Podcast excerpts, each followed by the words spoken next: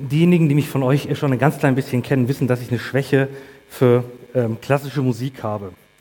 Ähm, ich weiß, das ist so ein bisschen so eine Nerd-Sache. Ne? Klassische Musik ist nicht ganz so beliebt dabei. Aber es gibt eine Sache, die besonders gut zu dem heutigen Tag passt, die ich euch gerne weitergeben möchte. Und zwar ist es so, dass wir heute Palmsonntag feiern. Und Palmsonntag ist ja eigentlich, wenn man die biblische Geschichte liest, auf den ersten Blick was Großartiges, was Festliches und Feierliches. Jesus zieht nach Jerusalem ein und wird empfangen wie ein König. Auf dem Esel zieht er ein, das war das klassische Königstier gewesen, und es werden Palmwedel auf den Boden gelegt als Zeichen der, der Freude und der Ehrerbietung. Eigentlich würde man sagen, ist doch großartig. Steht es nicht ein bisschen im Widerspruch zu der Beschäftigung mit Jesu letzten Worten am Kreuz, einer Situation, die ja so gänzlich anders ist, voll durchzogen durch Leid und Schmerz und Entbehrung? Wie passt das zusammen? Der Komponist Johann Sebastian Bach hat einen Weg gefunden, das zusammenzubringen in einer von seinen großen, riesigen Werken, die er gemacht hat, gibt es auch diese Szene des Einzuges Jesu nach Jerusalem. Und es ist auch festlich und feierlich, aber wenn man genau hinhört, merkt man schon, dass das Thema seiner Passion im Hintergrund ganz leise schon mitklingt. Wenn man genau hinhört, merkt man, dass einige von den Instrumenten schon dieses Thema spielen, was eigentlich das Hauptthema seines Leidens und Todes sein wird.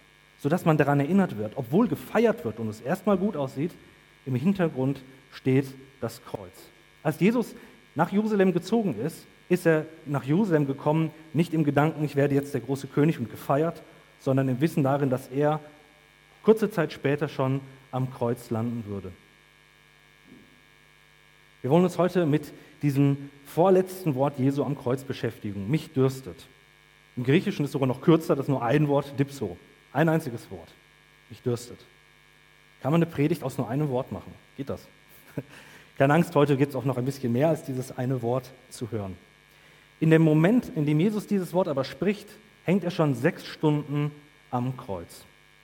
Vorher hat er schon eine ganze Tortur hinter sich. Also er wurde ausgepeitscht, das war an sich schon eine Strafe, die so schlimm war, dass es Menschen gab, die das schon nicht überlebt haben. Er wurde verlacht, er wurde verhöhnt, angespuckt, entkleidet. Einige von den Evangelisten deuten an, dass Jesus am Kreuz nackt gestorben ist. Und die Menschen verspotten ihn, seine Freunde lassen ihn im Stich. All das ist schon geschehen. Und kurz bevor er den letzten Atemzug hier auf dieser Erde tut, kommt dieses Wort, mich dürstet. Die ganze Zeit vorher hat Jesus noch kein Wort über sein Leiden verloren. Kein Wort. Es ist nichts darin überliefert. Er wurde ausgepeitscht und wir hören nichts darüber. Er wurde verlacht und verhöhnt und verspottet und er hat nichts gesagt. Und nun, kurz bevor das Ende kommt, sagt er nun das erste und einzige Mal in der Passionsgeschichte nach, nach Johannes etwas über sein Leiden, sagt, mich dürstet. Zunächst mal würde man vielleicht denken, vielleicht ein bisschen deplatziert, warum jetzt gerade erst, wenn er unsägliche Schmerzen schon zuvor hatte? Warum jetzt? Warum ist es Johannes auch wichtig genug, das zu erwähnen? Denn es ist vollkommen natürlich, wenn man in äh, der vollen Hitze sechs Stunden lang hängt am Kreuz und zuvor vermutlich auch nichts zu trinken bekommen hatte, dann ist doch Durst was völlig Normales. Muss man das extra erwähnen? Ich möchte euch mit reinnehmen und versuchen, euch aufzuzeigen, warum dem Evangelisten Johannes dieses Wort ganz wertvoll und wichtig ist und was es dann nachher auch für unser Verhältnis mit dem Leid zu tun hat. Wir wollen in der Predigt also uns drei Fragepreise äh, vor Augen halten. Das erste ist, wir wollen etwas lernen über Jesus als Menschen. Das können wir in diesem Wort mich dürstet sehen. In einem zweiten Schritt wollen wir uns damit beschäftigen, was es mit dem Auftrag Jesus zu tun, Jesu zu tun hat. Warum dieses Wort mehr ist als einfach nur eine Aussage über den Zustand seines Körpers oder eben seines Durstes. Und zuletzt wollen wir uns noch dann beschäftigen, was das dann bedeutet für Leid, nicht nur das Leid Christi, sondern auch für Leid in meinem eigenen Leben. Und ich möchte euch einladen, das im Hinblick auf Gottes Wort zu tun. Ich lese euch Einmal ein paar Verse im Zusammenhang, wo dieses Wort nun steht. Johannes 19, Verse 28 bis 30. Danach, als Jesus wusste, dass schon alles vollbracht war, spricht er, damit die Schrift erfüllt würde, mich dürstet. Da stand ein Gefäß voll Essig. Sie aber füllten einen Schwamm mit Essig und legten ihn um einen Ysop und hielten ihm den an den Mund.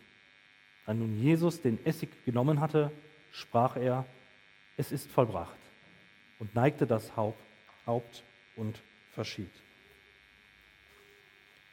Vor einigen Jahren gab es im Kino den Film Man of Steel. Hand hoch, wer weiß, was das ist. Man of Steel? Um wen geht es da? Um Superman, genau. Ein Film über Superman. Als dieser Film über Superman in die Kinos kam, gab es was ganz Interessantes. Und zwar wurde, wurden Pastoren auf der ganzen Welt angeschrieben mit Promomaterial über diesen Film.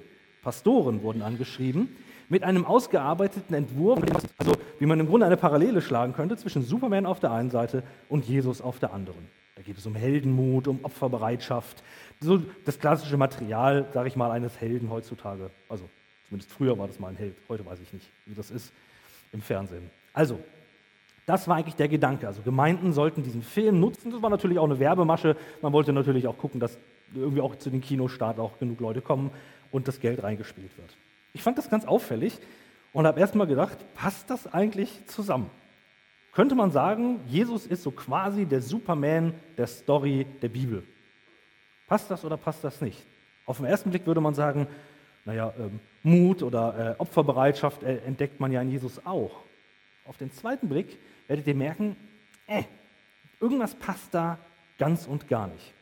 Denn, und das jetzt quasi auch an die, an die Comic-Nerds äh, unter euch, die das wissen, es gibt etwas Besonderes. Superman sieht zwar aus wie ein Mensch, aber ist er ein Mensch? Ne, er ist kein Mensch. Eigentlich ist er ein Außerirdischer, wenn ich das richtig verstanden habe. Der sieht nur aus wie ein Mensch, ist aber in Wirklichkeit aus völlig anderem Material. Der wirkt nur so, als wäre er ein Mensch. Jetzt ist die Frage bezogen auf Jesus, was würde das bedeuten? Ist es bei Jesus auch so? Sieht Jesus nur so aus wie ein Mensch, ist aber in Wirklichkeit völlig anders? Oder ist Jesus tatsächlich vielleicht ganz und wirklich und im vollen Sinne Mensch gewesen. Das ist einer der großen Streitpunkte der alten Kirche gewesen. Die ersten Christen, gleich einige Zeit nachdem quasi die letzten Briefe in der Bibel geschrieben wurden, gab es schon den Streit in der Frage, wer ist eigentlich dieser Jesus? Sah der vielleicht auch nur so aus wie ein Mensch? Wurde quasi runtergebeamt auf die Erde und schwebte zwei Zentimeter über dem Boden äh, strahlte auch und leuchtete die ganze Zeit, wenn er geredet hat und war auch der Einzige, der mit weißen Kleidern unterwegs war in der Bibel. Die anderen hatten immer normale Sachen an, nur Jesus war weiß gekleidet. Und äh, außerdem hat er auch all diese Sachen, die uns als Menschen betreffen, alle so gar nicht gehabt. Es gibt nicht wenige Christen, die glauben tatsächlich, dass Jesus eigentlich auch so ist. So eine Art Superman, der nur so aussieht, als wäre er Mensch, um uns das irgendwie leichter zu machen, ihn kennenzulernen. Ich glaube aber, dass das viel zu tief stapelt und viel zu wenig aussagt über über denjenigen, der dieser Jesus eigentlich ist und was er getan hat. Das nennt sich Doketismus, dieser Gedanke, dass Jesus nur so Anschein, den Anschein erweckt, als wäre er Mensch. Es war ein Riesenstreit, da sind äh, Gemeinden auseinandergebrochen in der damaligen Zeit ähm, und bis heute gibt es Menschen, die da einen Streit vom Zaun brechen. Die Frage ist nun, warum ist es wichtig, dass Jesus wirklich Mensch war? Ist es nicht vielleicht einfach so eine, so eine Theologenfrage, ob das jetzt, ob Jesus wirklich Mensch war oder nicht? Ob er so aussah, ist doch eigentlich egal, oder? Warum sollte das wichtig sein? Wichtig ist es deswegen, weil die Erlösung durch Jesus Christus für uns Menschen nur dann wirklich und wahr ist und greifbar ist, wenn sich Jesus wirklich mit uns identifiziert hat, indem er Mensch geworden ist. Wäre Jesus nicht Mensch geworden, hätte er nicht diese Identifikation auf sich genommen und gesagt, ich stelle mich zu diesen Menschen, die so weit weg sind von Gott.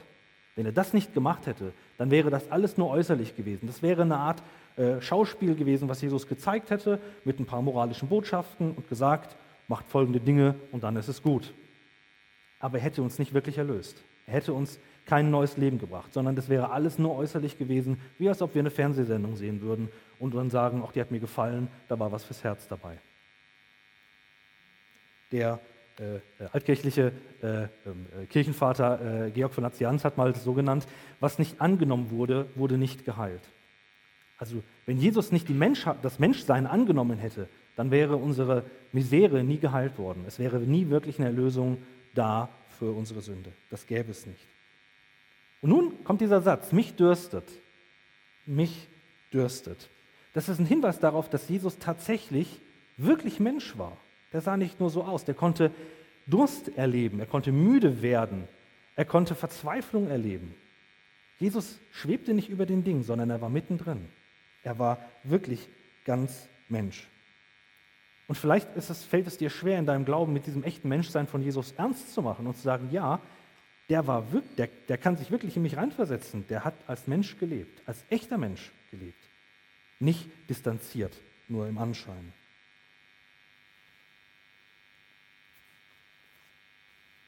Das ist der erste Punkt. Jesus war ganzer Mensch. In dem mich dürstet, sehen wir Jesus als einen Menschen, als einen wahren Menschen. Nun zum zweiten Punkt, Jesus und seinen Auftrag. Wir können über dieses mich dürstet etwas über den Auftrag von Jesus erfahren. Und das wird in dem Bibelvers ganz schön erklärt. Da heißt es, äh, Vers 28, danach, als Jesus wusste, dass schon alles vollbracht war, oder im Vollbringen war, spricht er, damit die Schrift erfüllt würde. Damit die Schrift erfüllt würde. Das ist so ein Signalwort, eine Signalbeschreibung. Dass es also um etwas geht, was sich bewahrheiten soll, indem dass er das sagt.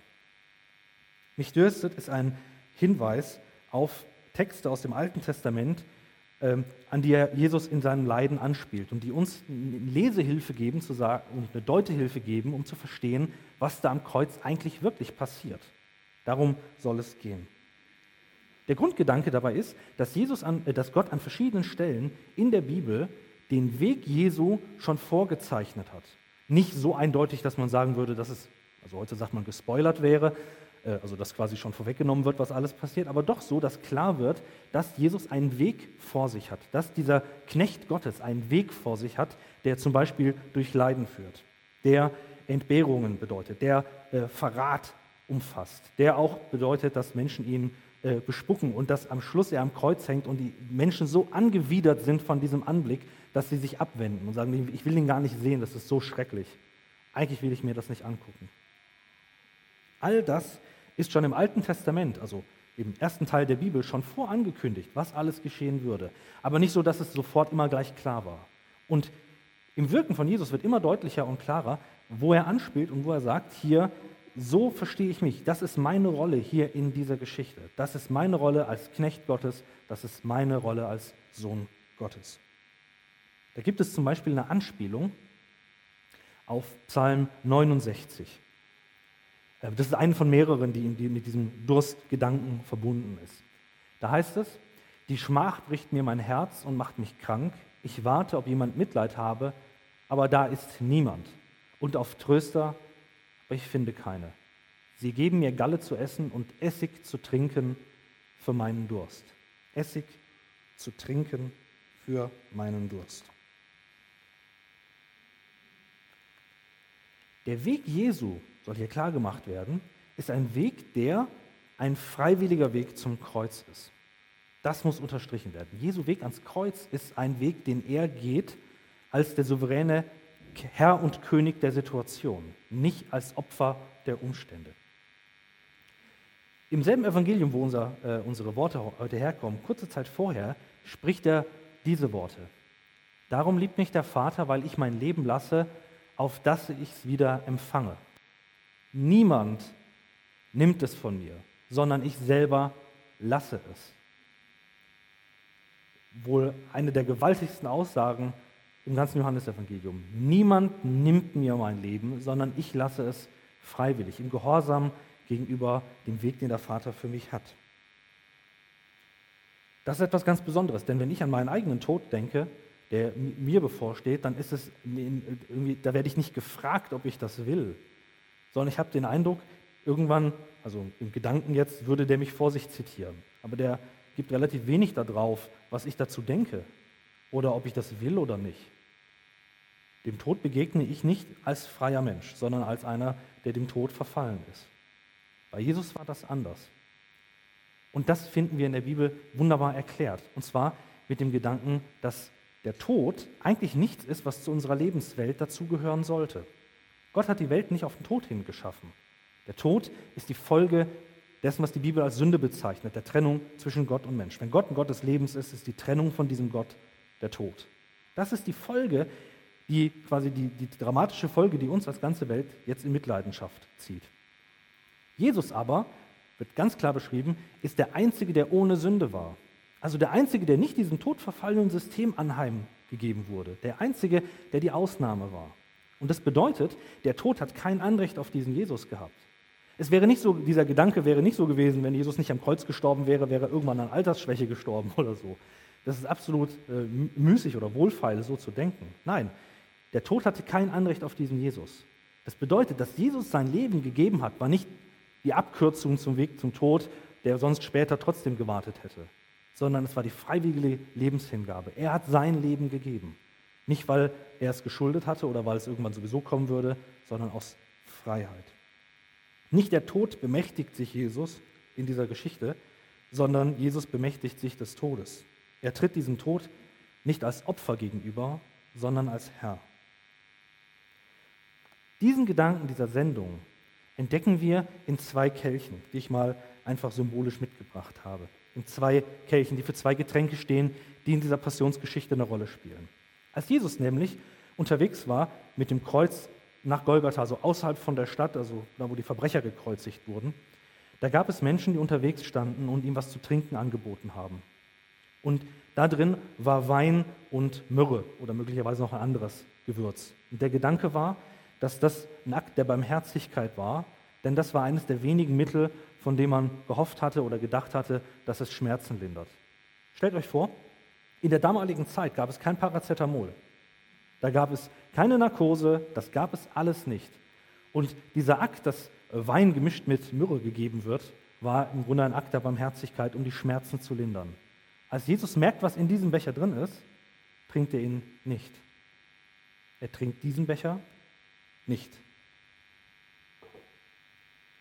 Unterm Kreuz bekommt er zwar keinen Becher, aber doch etwas zu trinken. Und zwar von den Soldaten, die dort unten saßen. Das Getränk, was äh, die Soldaten dort dabei hatten, das war nicht, nichts Außergewöhnliches. Man könnte ja fragen, warum ist da Essig? Hat man bei einer Kreuzigung normalerweise Essig dabei? Äh, es war so, dass die römischen Soldaten damals bezahlt wurden mit so einem Wein-Essiggemisch im Grunde, einem äh, tendenziell aufputschenden Getränk, was es damals gab. Das war ganz gebräuchlich. Ähm, Alkohol war deswegen auch ganz praktisch, weil dadurch die, ähm, die, die, Reinheit des Getränks gesichert werden konnte. Ähm, Wasser war meistens eine sehr gefährliche Angelegenheit mit vielen Bakterien und äh, Krankheiten versetzt. Deswegen, Soldaten haben das als Lohn bekommen, deswegen hatten die das auch meistens dabei. Das war das, was man quasi mitgeführt hat. Und nun dieses zweite Getränk, das trinkt Jesus, das bekommt er gereicht. Und das hat genau die gegenteilige Wirkung. Das hat nichts ähm, Sedierendes, nichts Schmerzlinderndes, sondern im Gegenteil eher noch etwas, was einen wacher hält. Jesus geht in dieses Leid nicht in dem Gedanken, dass er, dass er sich betäuben möchte in dem Ganzen, sondern geht dem im vollen Besitz seiner, seiner Kräfte und Fähigkeiten entgegen. Ich habe mal einen Menschen kennengelernt, eine Frau, die aus, äh, aus ähm, sag ich mal, Krankheitsgründen keine Narkosen und keine Schmerzmittel nehmen durfte. Und die hat mir mal erzählt, wie viel Angst sie vom Zahnarzt hat.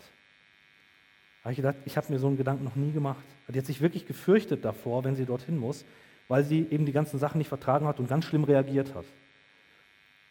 Ihr müsst euch mal vorstellen, da geht es ja nur um Zahnarzt, also was nur um Zahnarzt, das sind auch schon bestimmt grausame Schmerzen. Was Jesus hier am Kreuz durchmacht, ist noch viel mehr als das. Und doch ist es so, dass diese Schmerzen, die Christus am Kreuz trägt, nicht das Entscheidende in der Geschichte sind. Die sind furchtbar, ohne Frage. Äh, Tod durch Ersticken am Kreuz ist eine absolut grausame Angelegenheit. Aber der entscheidende Punkt liegt nicht in den physischen Qualen, die Jesus erleidet, so grausam sie auch waren, sondern liegt woanders.